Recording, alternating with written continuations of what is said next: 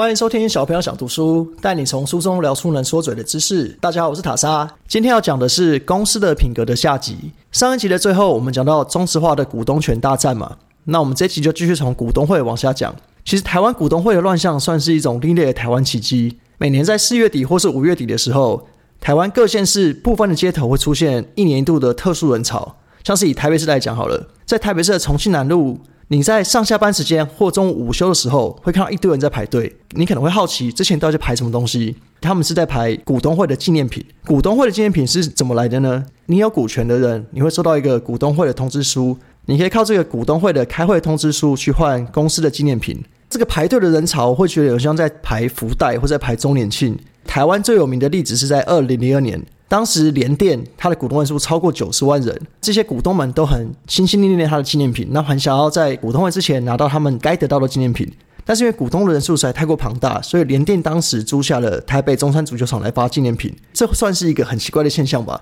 股东居然没有想要去参加股东会，只是为了纪念品，这有点失去当初开股东大会的意义了。其实最一开始股东会发放纪念品的意义是在于想要提高小股东参与股东会的诱因，因为法律有规定。股东会出席股数必须超过五十趴才不会留会，所以公司当然也不希望说他们一年一度的股东会留会，这样很尴尬嘛。所以他们会希望用发放纪念品的诱因，让这些股东即使真的没办法参加，也可以把委托书交给公司，让他们来投票，至少让参加股东会的股数超过一半。原本算是一个贴心的服务了，因为股东是可以在委托书上面写下你的意见，表决的事项你也可以勾选你要投什么样的东西。但我相信大部分的股东其实不是这么在意公司的经营状况，或甚至觉得说我一个小小股东，我的意见公司也不会接纳啊，那浪费我时间去股东要做什么呢？所以，与其这样，还不如把他手上神圣的投票权拿去换一个钢杯、保温瓶或是一套环保餐具。但如果是这样子还好，因为大家把自己的意见写委托书上面，其实还是算是某种方式表达了自己意见。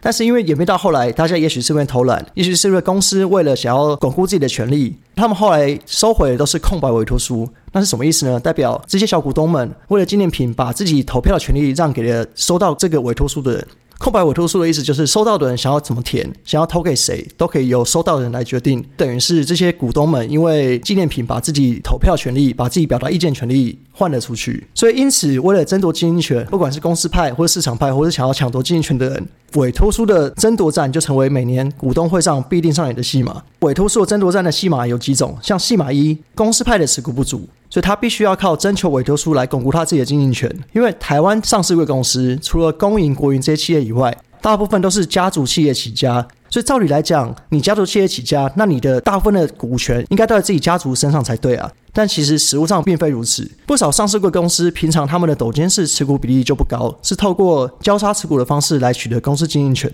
等于是他们其实实际持股比例不高。如果是照持股比例来做经营权的投票，他们也许不会赢。那他怎么办呢？只好趁在要召开股东会之前，或是要改选董监事的之前，以发放纪念品的方式来取得空白委托书。因为他拿到这些空白委托书，就等于他有这些投票权嘛，所以他们就可以巩固自己的经营权。在另外一种戏码就比较刺激，是通过征求委托书来抢夺公司经营权这件事情。这种情况通常发生在公司经营权有所变动，像可能本来是公营企业突然变民营化，那就代表会有大家来争权嘛，或是两派人马想要争夺公司经营权，就像之前上集提到的中石化的事件。公司派跟市场派，他们如果股权差不多，那剩下决定胜负的关键在哪里？诶，就是这些小股东交出来的空白委托书。因为如果你要取得公司经营权，你要么就是在市场上收购大量的空白委托书，这样代表投票权嘛；或是你去公开市场收购公司的股票。但是你想想看，你去公开市场收购公司的股票，那一定是花大量的成本，而且你不一定会赢。所以很多人会觉得他不想花这么大的钱去做这件事情。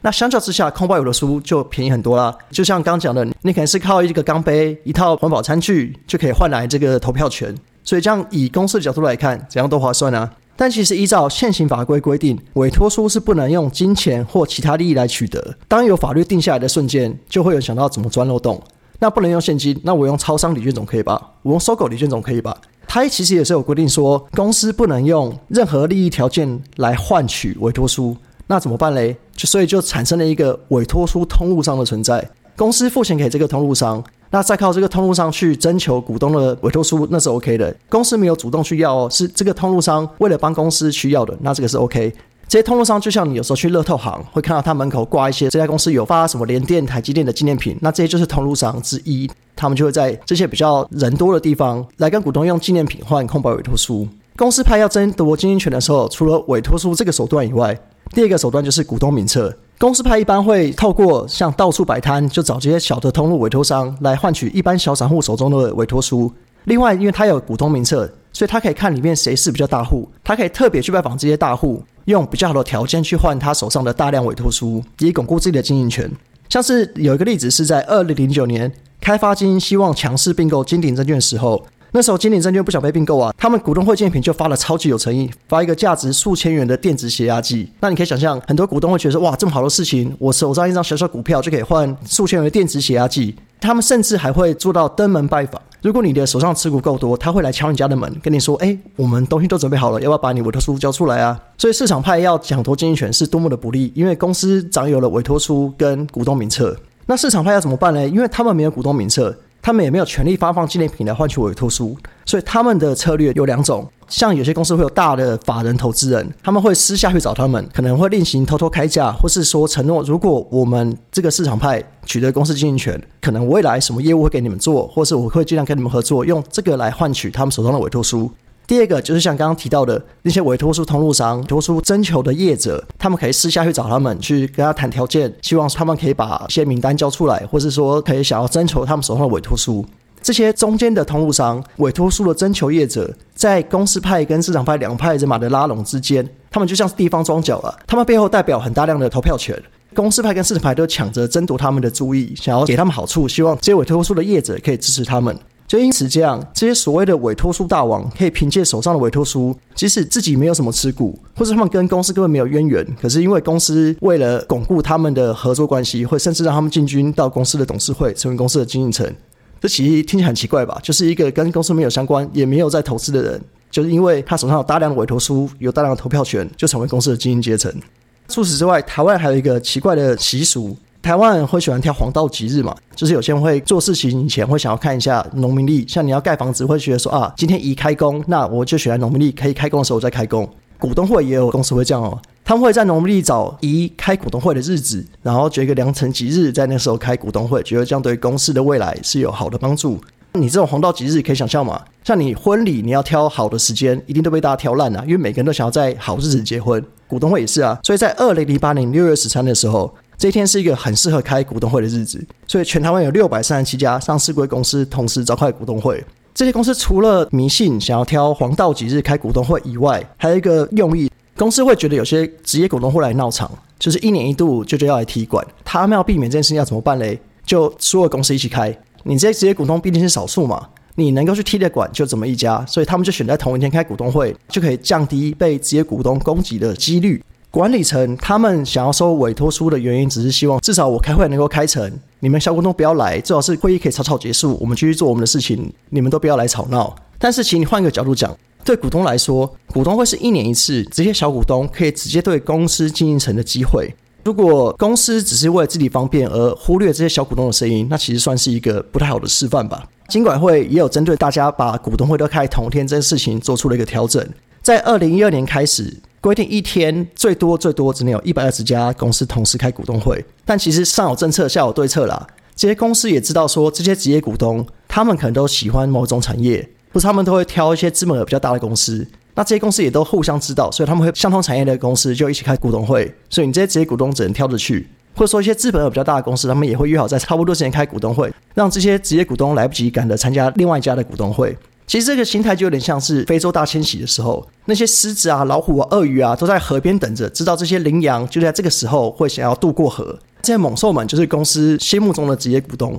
他们觉得这些职业股东就在那边蓄势待发，等着要攻击他们。如果你是羚羊，一批一批的过河，那你可以想象你一定会被攻击的很惨。但是他们就决定抱团大举入侵，也是成千上万只的羚羊过河。那你这些股东再怎么攻击，也就是少数被抓，其他都可以顺利过关。所以我觉得这就是他们的心态了。除了时间以外，股东会的地点也很重要。有些公司的总部明明就在市中心，但是他偏偏要把股东会办在郊区的工厂，在工业区的最深处，你没有开车到不了地方。再加上他把时间选超早，早上八点，在可能一个深山的工厂里面开股东会，你想想看，一般的股东真的有办法过去吗？或是你好不容易千辛万苦跋山涉水赶到现场的时候，股东会因为人数不足，都在公司派掌握之下，他们就草草把会都开完，该选的董监事都选好了，你到现场大家就喝一杯咖啡就可以回家了。其实我觉得股东会就有点像家长会了，家长会一样啊，就是一年一度家长来跟老师开会，想知道现在老师的教育方针，跟有些意见想要表达给老师。那有些老师就觉得说啊，我就怕被骂，我为什么要教你们这些调皮的小孩，教的这么辛苦，还要被你们骂？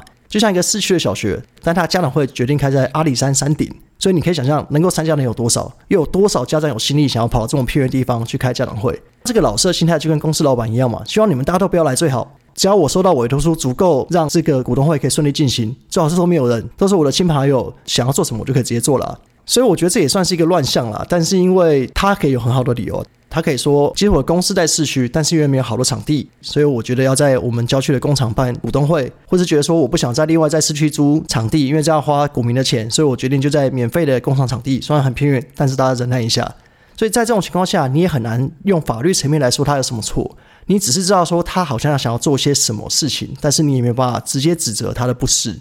其实就像国家是由人民组成一样，一间公司也是由股东组成。公司章程中，不管是台湾或是世界各地都一样，公司章程中一定都把股东大会列为公司最高决议机构。像你选董监事，这个最重要的事情就在股东大会选。股东会成立用意也是董事会及公司经营团队向所有股东报告这一年的经营成果，还有未来展望的时候，其实这也是大部分的小股东跟老板能够直接表达疑问的唯一机会。但是台湾现实的股东会往往是反其道而行的，因为老板就刚好提到嘛，很多的公司都是家族企业开始，所以老板会觉得说，你们这些吵闹的小朋友根本什么都不懂，你有我懂公司吗？凭什么由我这个大股东来听你这个小股东的意见？所以很多公司开股东会也是因为法律规定原因，他根本不想开。如果能规定不要开，最好是不要开。即使真的要开，他也希望所有一切事情都在自己掌控之中，所以就会靠刚刚提到几个手段。收购空保委托书、股东会的时间、股东会地点，用各种方式减少意外的可能性。虽然说可以理解他们的心态，可是你公司当初要上市柜、要公开发行的时候，你应该就知道会碰到这样的事情了。你靠着公开发行，靠着这些新的股东得到你想要的利益，但你也必须付出你相对有的责任啊。因为说实在，股东会就这么一年一次，你一年一次被股东质疑、被股东质问，你都受不了。你这样的抗压性，是否要经营公司会有点辛苦呢？另外，公司老板的股份跟控制权的偏离这件事情，也是一个蛮重要的议题。这句话是什么意思呢？一间公司如果他操控这家公司的能力远远大于他实质拥有的股权，那这样不会觉得很奇怪吗？他只有少少的股份，他就可以掌管一个几十亿大公司，这样的心态下，是否容易造成他自肥或是想操控公司？怎么说呢？因为如果一家公司这么赚钱，但是老板股份只有少少的人，有些老板会觉得公司都是我在经营，赚钱也是我在赚，但是我把大部分的钱都分给了这些不是生产的股东们，他觉得心态不平衡啊，他觉得我这么辛苦，但分的钱这么少，所以他也许就会因此想要掏空或甚至自肥，把自己的公司的钱想办法转移到自己身上。但是如果他的股权够多，他就觉得他有得到应有的报酬，所以他的立场、他的经营方向会跟小股东们比较一致。但就是因为刚刚提到这些台湾的乱象，股东会的委托书征求、股东会的时间、股东会地点这些方式，他可以用极少数的成本就来控管这间公司。所以对他来讲，如果公司真的不幸赔钱，或是他想要做一些高风险的投资，他比较没有压力啊，因为真的要赔，他就是赔少数，但是赚他可以想办法从别的地方赚回来，所以就造成了老板做坏事的风险。今天这集提到这些手段，像是公司他为了要巩固他的经营权，去发放昂贵的纪念品换取委托书。或是因为他为了固装，为了他这些在地的庄脚，花了很多钱去给他们这些通路商去想办法收取委托书。但说实在，羊毛出在羊身上，公司的这些钱是怎么来的？也是就是你们股东的钱啊，就是你们投资成本啊。你拿到了一个钢杯，你拿了一个餐具，很开心。但其实这也是你花你自己的钱送给你自己的礼物。这是不是听起来就好像有点心酸呢？当然是希望未来台湾的法令可以再做的稍微严格一点，至少要规定这些老板们的持股不能过低。代表他对自己公司要有一定程度的信任吧？你连自己的公司持股都不愿意高，要怎么让股东们相信你对这家公司的未来是很有信心的呢？今天公司的品格就差不多讲到这边啦。啊，因为这本书还有下集，那我还没有看，所以我看完如果觉得还有值得分享的故事，再讲给大家听啦。今天的小朋友想读书就到这边为止啦，谢谢大家，我是塔莎，拜拜。